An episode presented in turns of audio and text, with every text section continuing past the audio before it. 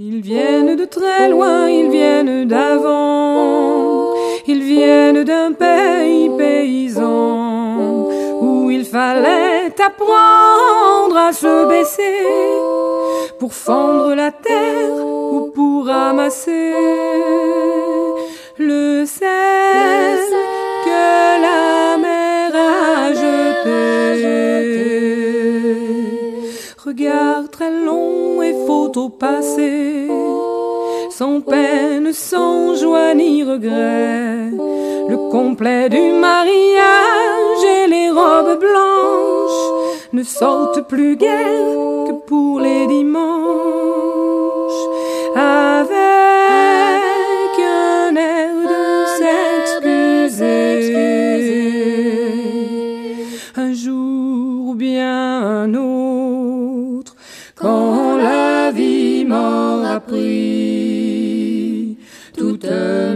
Certitudes, j'irai les écouter, j'irai me reposer à l'ombre de la patience des anciens. Bienvenue, amis auditrices, amis auditeurs, dans l'émission À l'ombre de la patience des anciens. Gilles Tabourin, à l'antenne de Radio Méga 99.2 www.radio-méga.com et bien entendu le fidèle 99.2 sur le bassin valentinois et c'est bien.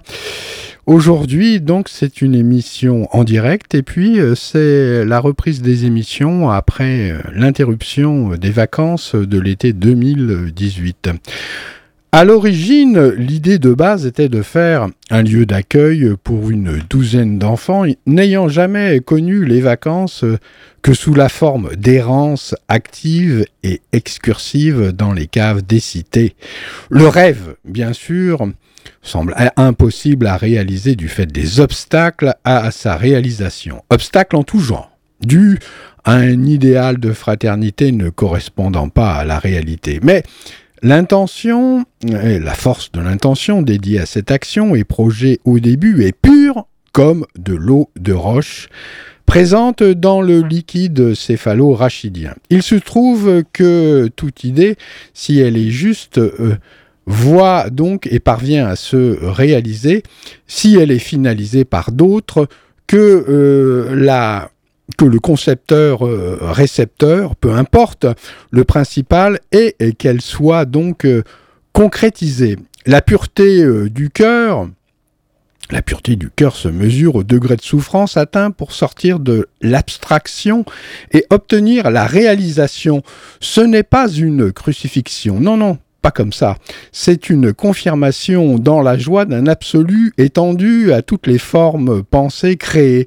Nous pouvons euh, dépasser les obstacles et déjouer les tacles et embûches que la vie nous offre en héritage. Évidemment, le partage de ces informations et révélations offre une meilleure résolution à vos intentions, comme si quelque chose en vous, un déclic magnétique, avait résolu l'équation qu'il est temps de passer à l'action avec présence et discernement.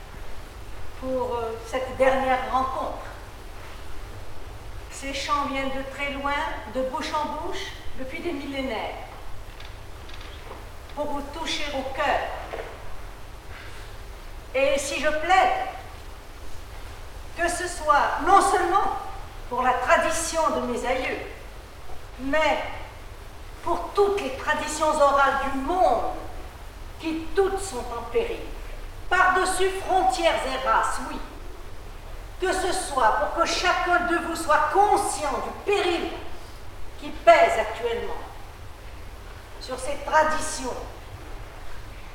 que rien ne défend.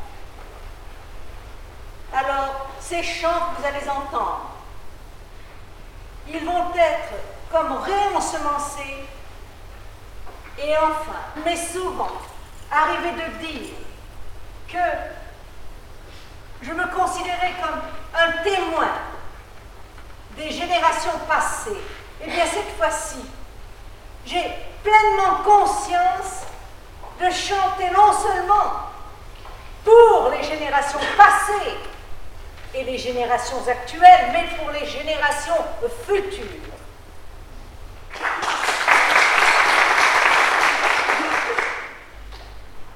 Dans le cadre de nos émissions sur les abus en psychiatrie, nous avons le plaisir d'accueillir aujourd'hui le docteur Becquet, médecin généraliste qui a écrit un livre intitulé Journal d'un médecin généraliste paru aux éditions du Cherche Midi. Docteur Becquet, bonjour. Bonjour. Qu'est-ce qui vous a amené à écrire ce livre? En fait, c'est un concours de circonstances. Euh, j'avais commencé euh, à écrire un blog en 2005 parce que je voulais exprimer un peu mon malaise face euh, à certaines pratiques médicales. Et un jour, des éditeurs se sont penchés sur mon blog et m'ont dit nous pouvons en faire un livre. Évidemment, j'ai dit oui. Pourquoi, dans votre livre, vous n'êtes pas tendre avec la psychiatrie? Parce que je vois énormément de gens qui sont passés par euh, la psychiatrie et qui ont été détruits. Par exemple, quand on donne des neuroleptiques à vie à des patients, ils finissent par grossir, par ressembler un peu à des légumes, malheureusement. Et ça, je ne le supporte pas. Ensuite, les traitements de choc qu'on donne, j'ai connu des gens dans des psy qui en ressortaient plus morts que vifs. J'ai l'impression qu'avec la psychiatrie, on fait tout pour que les gens soient plus calmes, mais le but n'est pas de guérir, le but c'est de calmer. Vous avez beaucoup de patients qui se retrouvent à vie euh, sous traitement psychiatrique? J'en ai très peu, heureusement, mais le peu que j'ai vu ne m'incite pas euh, à envoyer des nouveaux patients chez les psychiatres. Vous parlez des enfants et de la psychiatrie euh, dans votre livre, et pourquoi ça peut s'avérer dangereux justement qu'un psychiatre, par exemple, mette une étiquette d'hyperactif sur un enfant? Parce que non seulement un gamin peut être sous Ritaline avec tous les effets secondaires, euh, c'est-à-dire il peut y avoir des effets secondaires cardiaques. Ça peut être dangereux parce que ça va être un patient à vie. Ce n'est pas anodin d'aller chez le psychiatre. Ça veut dire qu'on en a pour quelques années ou quelques dizaines d'années. C'est une médecine qui n'est pas comme les autres. Par exemple, vous allez chez le chirurgien, vous êtes opéré, on n'en parle plus. Vous allez chez le médecin pour une angine, vous êtes euh, soigné, on n'en parle plus. Chez le psychiatre, c'est une autre affaire. Les psychiatres se basent sur quel euh, principe pour justement étiqueter un enfant ou étiqueter euh, une personne bah, malade mentale? Malheureusement, ils se basent sur le DSM, qui est leur Bible, entre guillemets. C'est le recueil de tous les symptômes psychiatriques. Et donc, si un enfant est classé par exemple 4E, 3 ou quelque chose comme ça, eh bien, il va avoir un tel traitement. Il n'y a rien de finalement très scientifique là-dedans. Donc, en plus du caractère non scientifique, vous disiez tout à l'heure qu'un enfant peut devenir très vite un patient à vie. Et pourquoi? Ben parce que on a tous quelque chose qui va pas. Euh, J'avais appris autrefois, quelqu'un me l'avait dit que quelqu'un en bon état était un condensé de toutes les pathologies en très atténuées. Ça veut dire que si on va chez un psychiatre, il nous trouvera toujours quelque chose.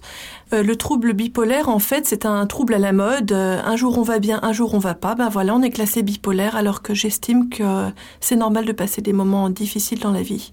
Alors, pourquoi préconisez-vous les traitements naturels plutôt que les somnifères ou les antidépresseurs, par exemple? Eh bien parce qu'en fait, la première maxime tirée d'Hippocrate, c'est ne pas nuire. Donc euh, déjà, si on donne un traitement naturel à un patient, on ne lui fait pas de mal. Bon, après, il faut évidemment euh, le soulager, lui faire du bien. Donc après, on va chercher à le soulager. On cherche par exemple euh, si en homéopathie il est soulagé. Si ça ne va toujours pas bien, on peut l'emmener chez l'ostéopathe pour enlever toutes les tensions.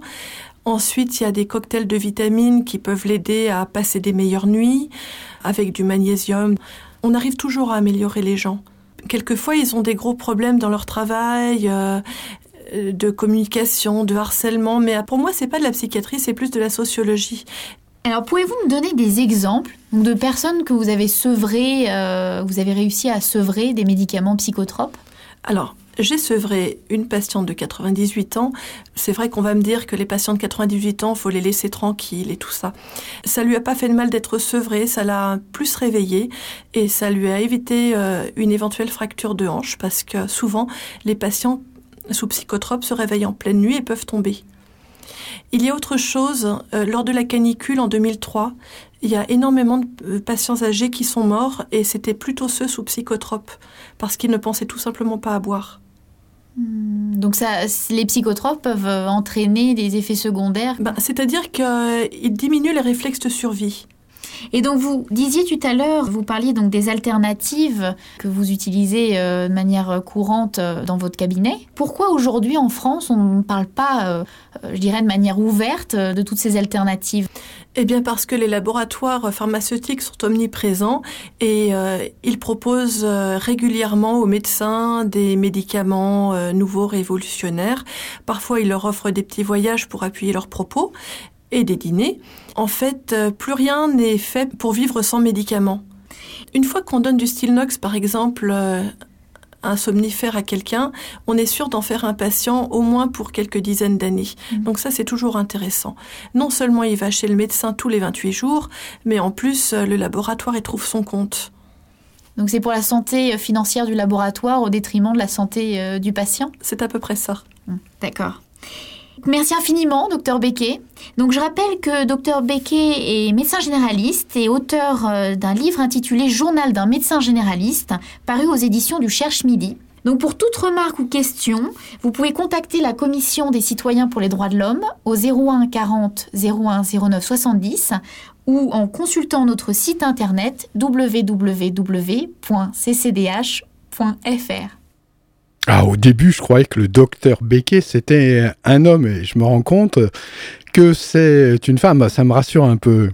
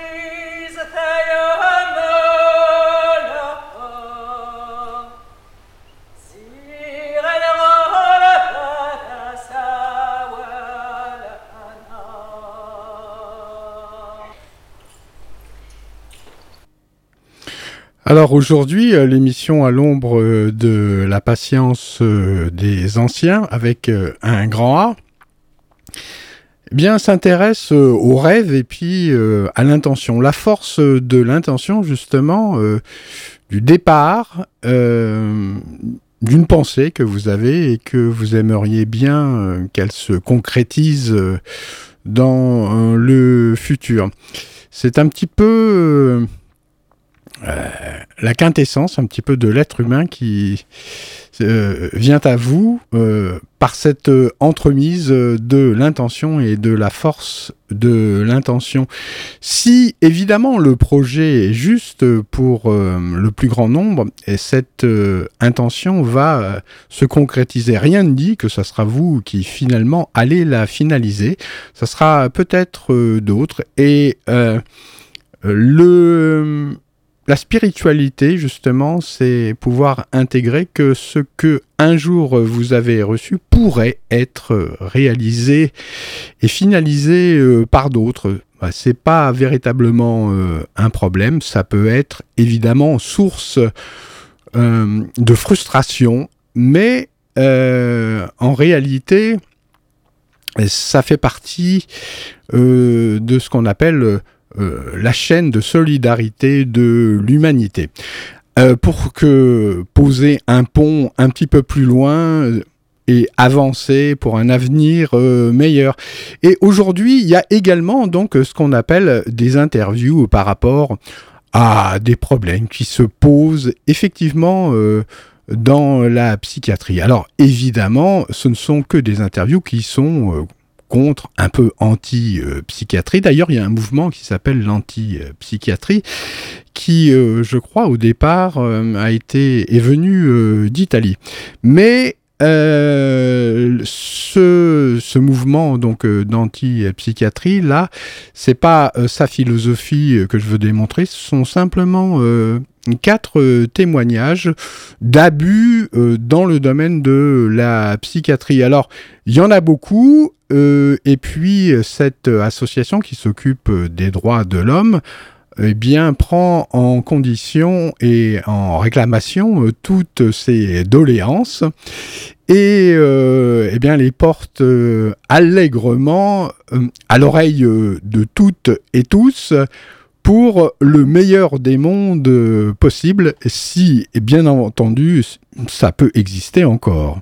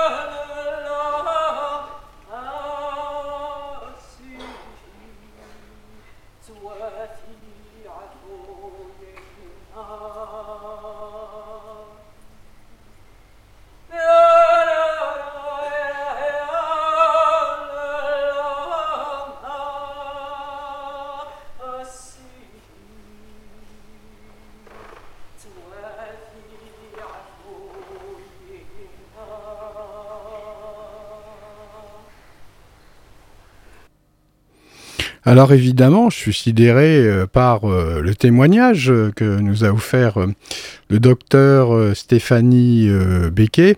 Évidemment, le marché du médicament, c'est quelque chose d'extrêmement important et qui génère euh, des sommes euh, faramineuses.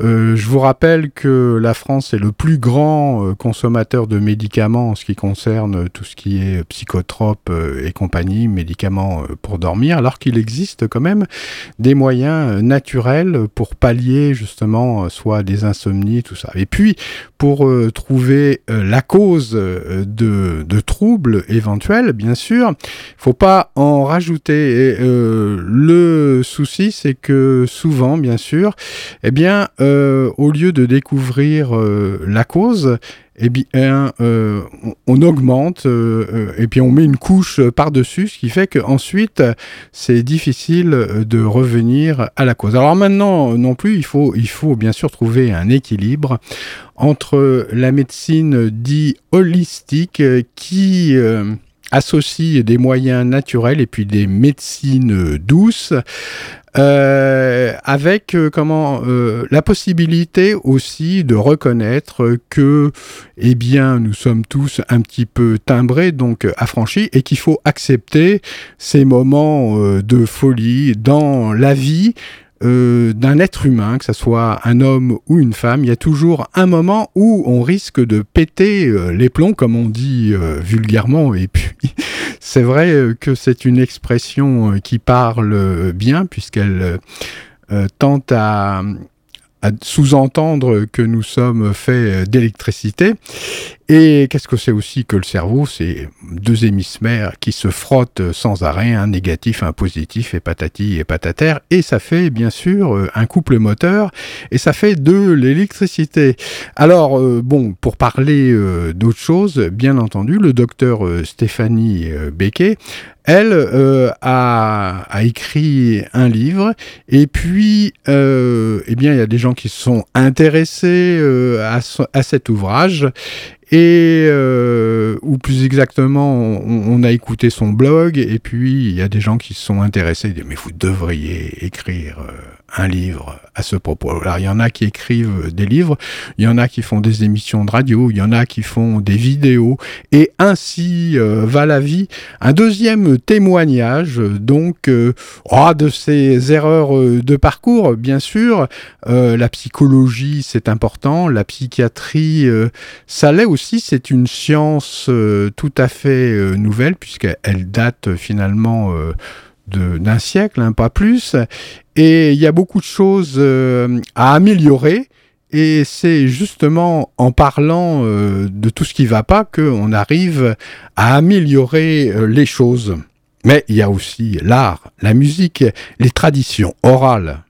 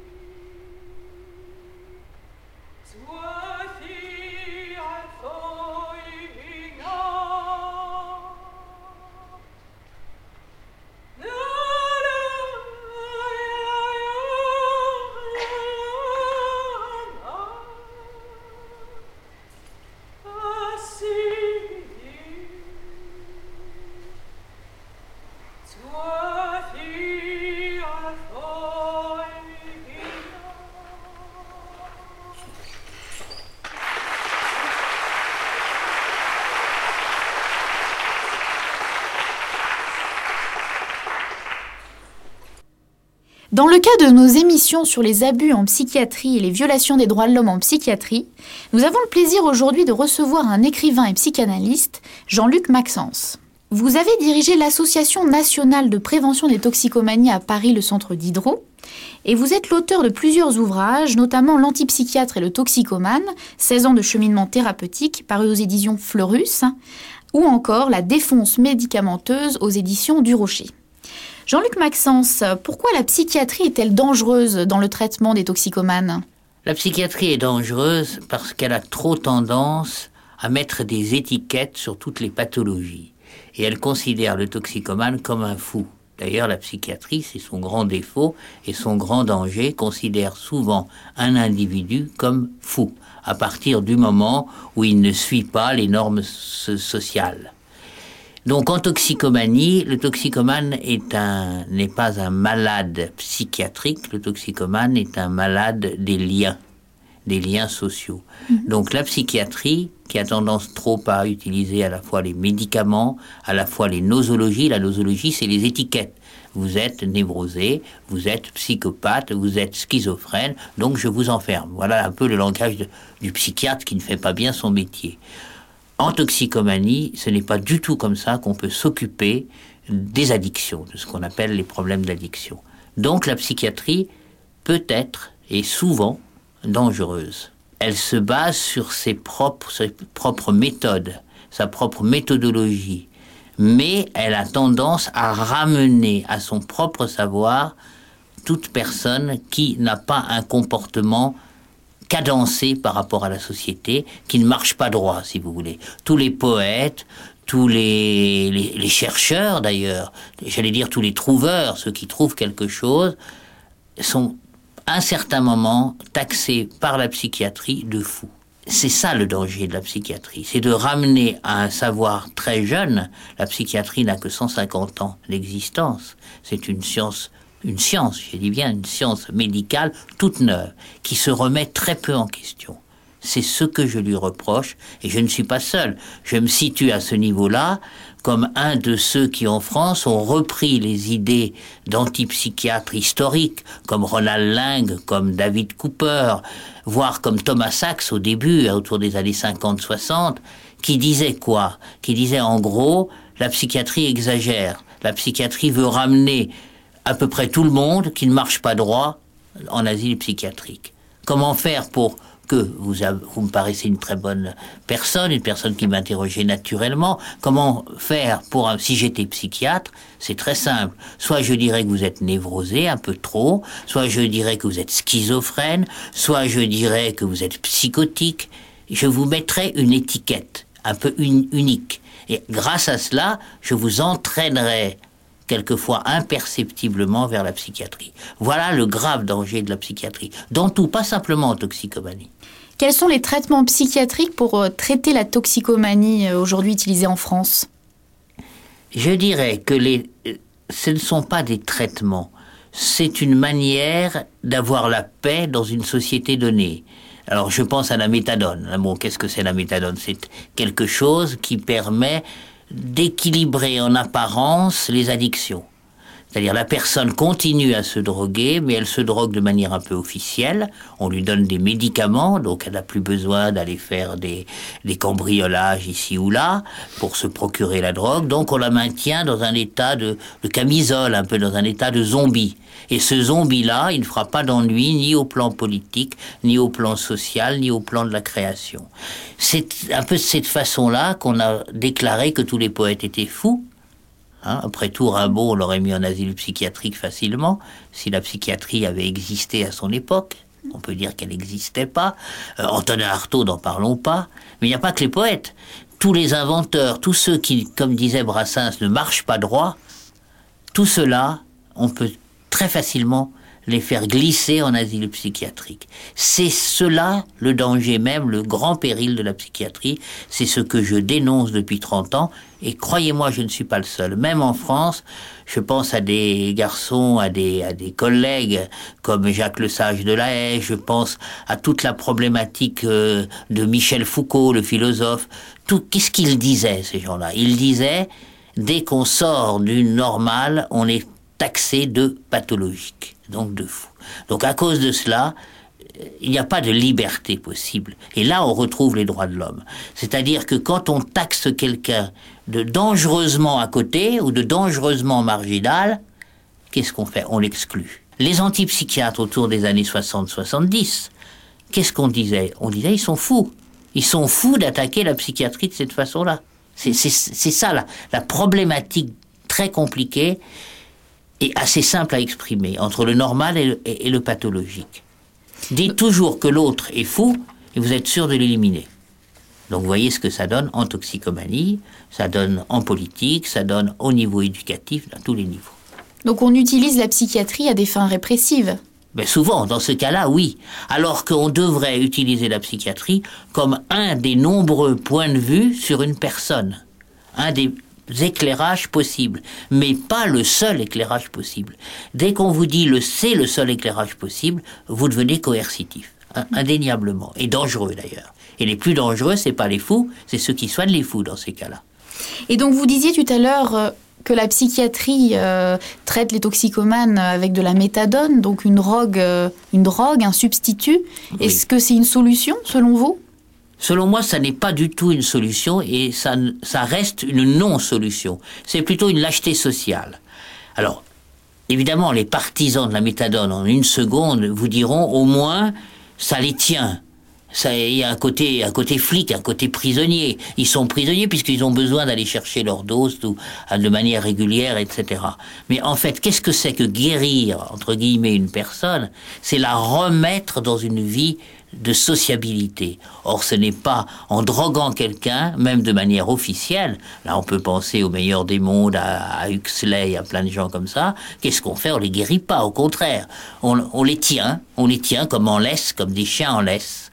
C'est pas ça pour moi guérir. Justement, le mouvement d'antipsychiatrie, c'est le contraire. C'est donner accéder afin que l'autre accède à une liberté, une liberté individuelle et une liberté de chemin. Une personne, c'est quelqu'un qui fait un chemin et qui se rapproche peu à peu de ce qu'il est vraiment. Hein, c'est la phrase de Goethe, adviens ce que tu es. Pour advenir ce que vous êtes, euh, vous qui m'interrogez, ça sert à rien de vous donner des médicaments, ça sert à rien de vous enfermer. Même si vous me dites que vous entendez des voix, ben, si vous me dites que vous entendez des voix, faut peut-être que je vous fasse parler pour vous dire qu'est-ce que c'est que ces voix, d'où ça vient, qu'est-ce que c'est, et peut-être vous allez peu à peu comprendre que c'est dans l'imaginaire. Mais si on vous dit oh là là, très dangereux, cette personne elle entend des voix, on va l'enfermer, on va la mettre sous camisole de force, on va contre les droits de l'homme. 80% des psychiatres, trop imbus d'eux-mêmes, trop orgueilleux, trop fiers, qui n'ont pas l'humilité du chercheur, sont de dangereux personnages par rapport aux droits de l'homme. Pensez à l'Union soviétique. Dans l'ex-Union soviétique, c'était facile. Quand on n'était pas d'accord avec M. Marx, on vous mettait en prison. On disait, il est fou. Il est fou. Bon, pensez, voilà. Très bien, Jean-Luc Maxence, je vous remercie beaucoup. Euh, je rappelle que Jean-Luc Maxence est l'auteur de nombreux ouvrages sur la toxicomanie et l'auteur du livre L'antipsychiatre et le toxicomane, 16 ans de cheminement thérapeutique paru aux éditions Fleurus. Donc pour plus d'informations sur ce sujet, vous pouvez contacter la Commission des citoyens pour les droits de l'homme au 01 40 01 09 70 ou en écrivant à la boîte postale 10 076 75 561 Paris CEDEX 12. Vous pouvez également vous rendre sur notre site internet www.ccdh.fr. Voilà, heureusement, euh, maintenant c'est Poutine, euh, le président euh, de la Russie. Ah, bah avec lui, ça, comment, il n'y a pas de problème, on va filer droit. Euh, on va pas aller euh, de travers comme les crabes. Et euh, ah bah tiens, comment hier soir justement, il y a deux Russes qui m'ont demandé le chemin pour aller à Montéléger, ou plutôt c'était Montelier, mais comme c'est était écrit tout petit, tout petit, j'ai cru que c'était Montéléger. Et bon, je leur ai indiqué l'endroit où il fallait qu'ils aillent pour aller à Montéléger. Je n'oublierai jamais la maison Kabyle l'unique pièce qui sentait l'été, le raisin, la figue mûre. Et je n'oublierai jamais la meule de grès primitive qui me fascinait, non plus que le coffre de mariage monumental. Encore moins le métier à tisser, le métier de haute lisse, lui aussi monumental, et qui occupait tout un mur. Et enfin, l'adorable, le touchant berceau de laurier rose en forme de coupe, suspendu aux poutres enfumées au centre même de la pièce. La femme est seule et elle a des veillées laborieuses. Le grain moudre, l'enfant a bercé, les couvertures et les burneaux satissés. Les enfants et le mari sont en exil. Alors avec votre cœur, vous allez être avec elle, avec cette femme solitaire, à travers les chants que j'ai l'honneur et la fierté de chanter pour vous.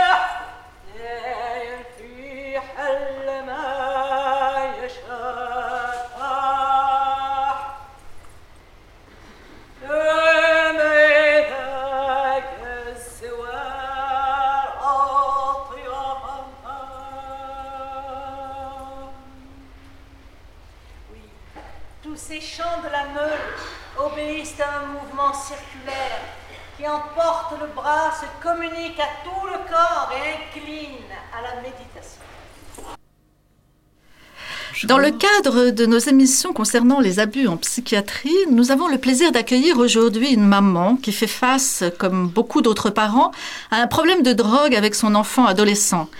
La prise de drogue, comme le hashish ou le cannabis, peut créer des troubles s'apparentant à la schizophrénie ou à la paranoïa. Certains adolescents ont des troubles du comportement suite à la prise de drogue. Bonjour madame. Bonjour madame. Vous exercez dans le domaine médical. Vous êtes la maman de Olivia qui a 17 ans. Que s'est-il passé pour votre fille au départ? Alors tout au départ, ma fille a commencé le cannabis euh, tout simplement au lycée, euh, au niveau festif, avec des copines. Je m'en suis pas rendu compte tout de suite, jusqu'au jour où elle a fait un, ce qu'on appelle euh, dans le jargon psychiatrique un délire paranoïaque, qui était assez grave. Et à la suite de ça, euh, je l'ai emmenée voir euh, sa première psychiatre. Et alors, que s'est-il passé avec cette psychiatre? Alors en 10 minutes, un quart d'heure, elle a diagnostiqué ma fille dépressive et fortement angoissée. Donc on est ressorti un quart d'heure plus tard avec une ordonnance de neuroleptique et d'antidépresseurs. Et vous lui aviez pourtant dit qu'elle avait pris du cannabis? Je lui ai dit qu'elle avait pris du cannabis, en effet, mais elle me disait non. Elle disait juste que ma fille n'était pas bien et qu'il fallait la soigner euh, pour sa dépression, parce qu'elle avait des hallucinations auditives et visuelles, et pour elle, le cannabis n'avait rien à voir. Pourtant, il est bien connu que la prise de drogue, comme le cannabis, peut créer des troubles du comportement, euh, notamment chez des jeunes. Oui, je sais. J'ai lu des articles à ce sujet. Il y a 30% de jeunes qui développent des troubles psychiatriques avec le cannabis, puisqu'en fait, euh, maintenant, le cannabis est beaucoup plus fort qu'il y a, je pense, il y a une dizaine ou une vingtaine d'années.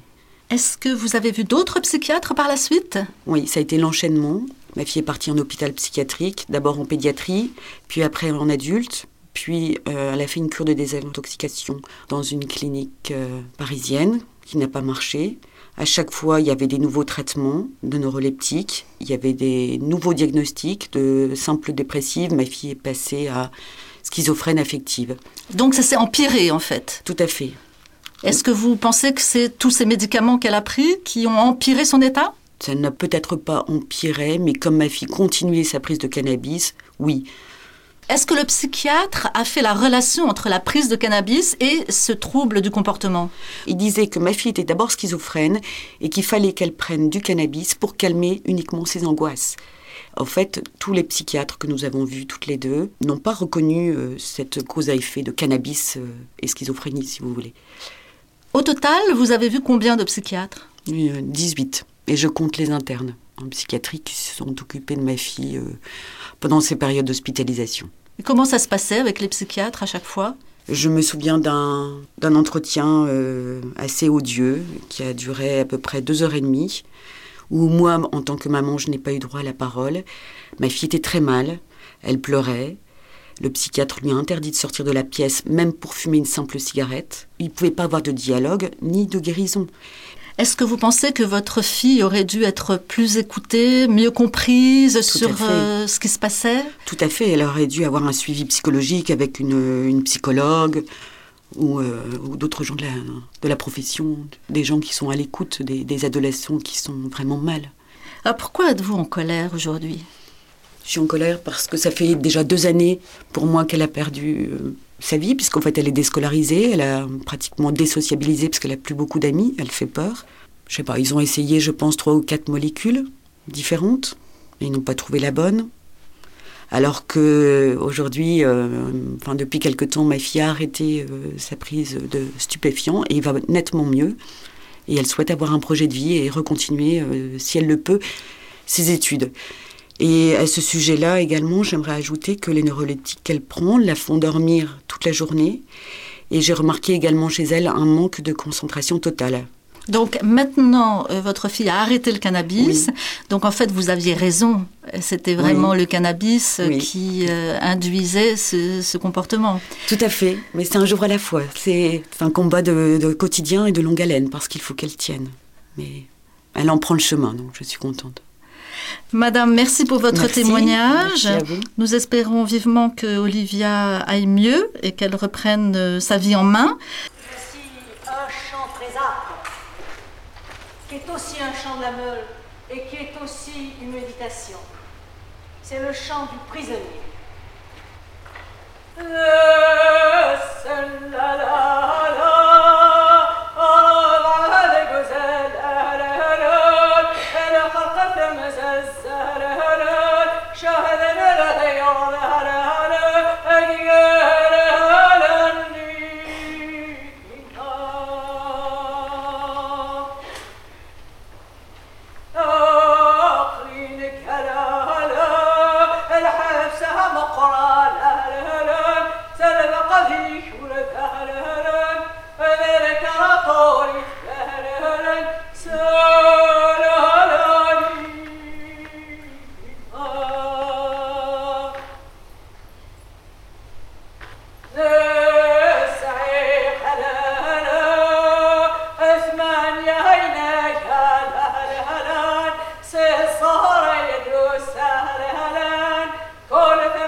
تشهد هلا فلا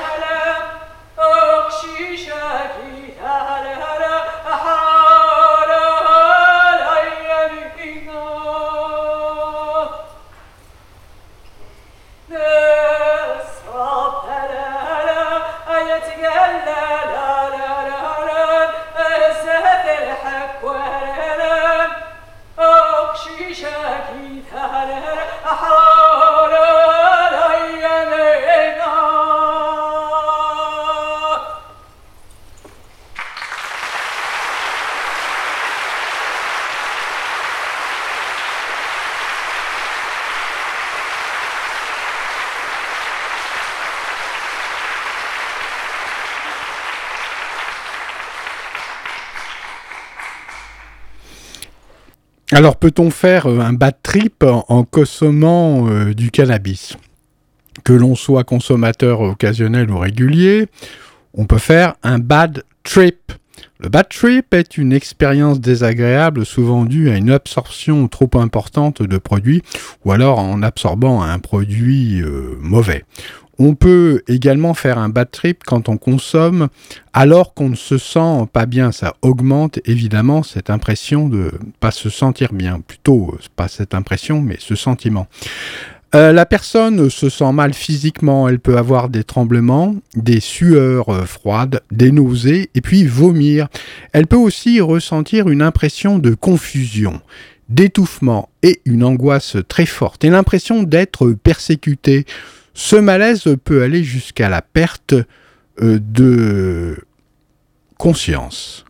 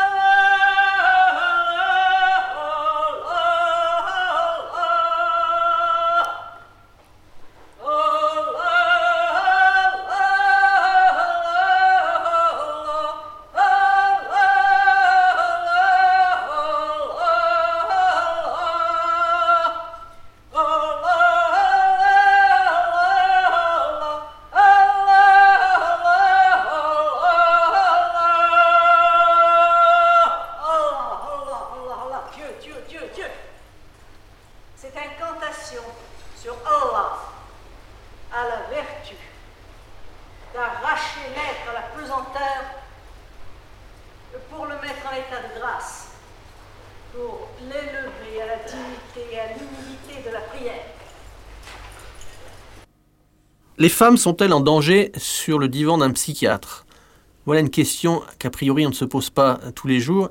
Et pourtant, beaucoup de femmes aujourd'hui se plaignent d'avoir subi des harcèlements sexuels, voire des viols, en ayant contacté un psychiatre. C'est un problème réel. Une étude américaine a montré que 10% des psychologues et psychothérapeutes avaient des relations sexuelles avec leurs patientes.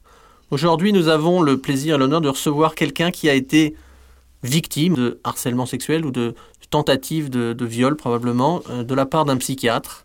Et elle va nous raconter un petit peu comment ça s'est passé et comment cette expérience a eu lieu et comment elle a pu en sortir. Laurence, bonjour.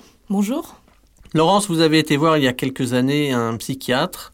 Vous pouvez nous dire rapidement ce qui s'est passé? Progressivement, en plusieurs mois, euh, ce psychiatre a réussi à me convaincre de l'autoriser à faire des séances de massage sur moi, dans le but de me décontracter. Donc ces massages étaient à caractère euh, sexuel Oui, parce que ces massages étaient séance après séance de plus en plus déshabillés, et dont la dernière était euh, en sous-vêtements, dans le noir, avec euh, la, la porte verrouillée. Vous pensez qu'il a essayé de vous violer? Je pense qu'il aurait pu, si j'avais pas eu la présence d'esprit, de lui demander de, de, déverrouiller la porte. Alors justement, vous pouvez nous raconter un petit peu la progression vers ce, vers ce mm. piège en fait Est-ce que vous avez été manipulé? De, de quelle manière? Je pense que j'ai été manipulé dès le début, dès la première séance. Je pense que ce psychiatre a, volontairement détourné l'interprétation de quelques-uns de mes rêves à son, à son profit. Par exemple, un rêve où je lui racontais un fantasme vis-à-vis d'un acteur de télévision. Il a interprété le rêve euh, en m'expliquant que, que cet acteur de télévision le représentait lui en tant que psychiatre et que donc je le désirais sexuellement. Et il trouvait ça totalement logique parce que j'étais un petit peu surprise quand même de son interprétation. Pour lui, du, du fait que mon mon ami euh, était éloigné euh, pour quelques mois, c'était tout à fait euh, probable et logique, selon lui, que je, que je le désire, lui. Et c'était pas le cas? Non, c'était pas le cas du tout.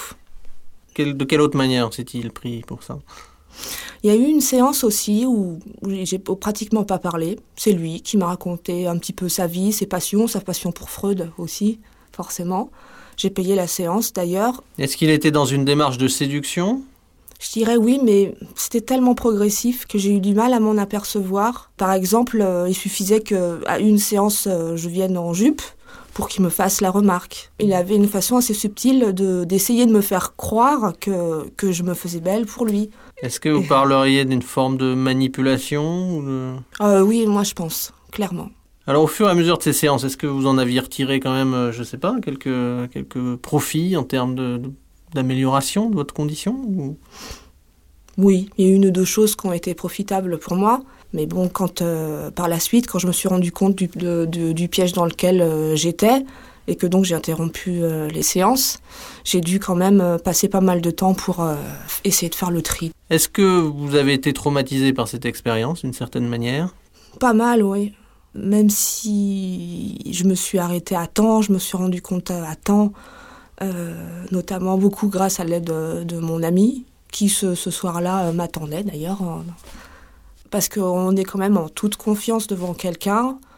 On lui livre son intimité euh, psychique et donc euh, pour moi je l'ai vécu comme une, énorme trahison et, euh, j'étais pour moi moralement c'était l'affolement. Dans un premier temps oui c'était l'affolement et surtout la peur de pas de la peur d'en parler le, parce que la peur de ne pas être entendu et surtout cru déjà.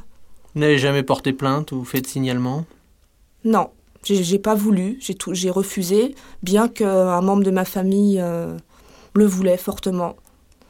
J'ai refusé parce que j'avais très peur. J'avais très peur que, que devant le, le juge, euh, ce monsieur qui savait beaucoup de choses sur ma vie, mon passé, me fasse, euh, me fasse passer pour, euh, pour folle et surtout pour qu'il inverse les rôles en disant que c'est moi qui l'avais cherché. Comment vous avez fait pour vous remettre de ça Déjà d'en avoir parlé à mon entourage qui m'a cru, aussi pour en avoir parlé parce que j'en avais besoin à mon médecin traitant qui me connaît depuis l'enfance et à qui j'ai pu raconter toute l'histoire et qui m'a confirmé que le but de pour elle, le but de ce monsieur, c'était d'avoir des relations sexuelles avec moi. Et le fait de l'entendre de la bouche d'un autre professionnel, euh, ça m'a fait du bien. J'avais besoin d'entendre que euh, j'étais la victime. Vous aviez besoin de certitude quand même sur ce qui s'était passé. besoin de certitude. Aujourd'hui, c'est une expérience complètement passée, terminée? Oui, dans le sens où je n'y pense plus. Non, parce que si je suis là aujourd'hui, ça prouve aussi que c'est toujours quand même vivant dans mon esprit. Et puis surtout, euh, je suis encore vigilante vis-à-vis des psychiatres. Est-ce que vous pensez que d'autres femmes ont subi des, des choses similaires avec ce psychiatre? Oui, oui, ça j'en ai la certitude. On en parlera à des amis, oui. Une amie a fait le rapprochement avec d'autres connaissances et apparemment je ne suis pas la seule. Alors un professionnel de la santé mentale n'a pas le droit d'abuser ou de même d'avoir des relations sexuelles, même consenties d'ailleurs, avec une de ses patientes. Qu'est-ce que vous conseilleriez euh, aujourd'hui à une femme qui est confrontée à une situation similaire? D'en parler, déjà, et puis de porter plainte si, elle, si, si c'est ce qu'elle veut. Je pense que c'est une bonne chose. Laurence, merci pour cette euh, interview et pour ce témoignage sensible. Pour toute personne qui veut avoir plus d'informations, vous pouvez donc contacter euh, l'association, la Commission des citoyens pour les droits de l'homme, par euh, l'intermédiaire du site internet sur ccdh.fr ou par courrier ccdh BP 76 75 561 Paris CEDEX 12 ou par téléphone éventuellement au 01 40 01 09 70. Merci. Alors là, c'est carrément euh, le passage à l'acte dans, dans l'exercice du travail. Ah, on lui coupe la tête.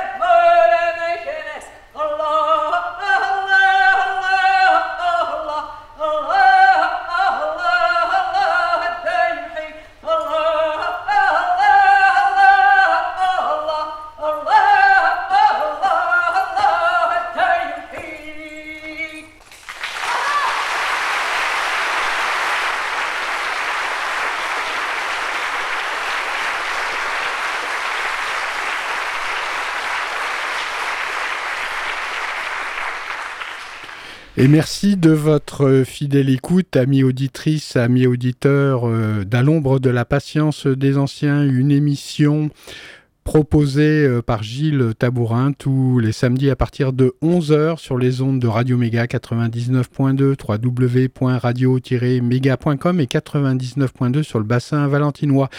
La semaine prochaine, euh, j'accueillerai Madame euh, Muriel Pacta et puis nous verrons ensemble le moyen d'aider les parents d'adolescents lorsque la crise d'adolescence se déclenche chez justement ces charmants bambins.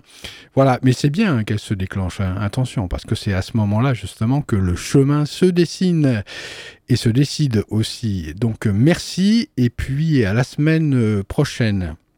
Lenteur des collines et force du vent, chaude braise au fond du sabot, sagesse des histoires qu'ils ont racontées, pour se souvenir, se réchauffer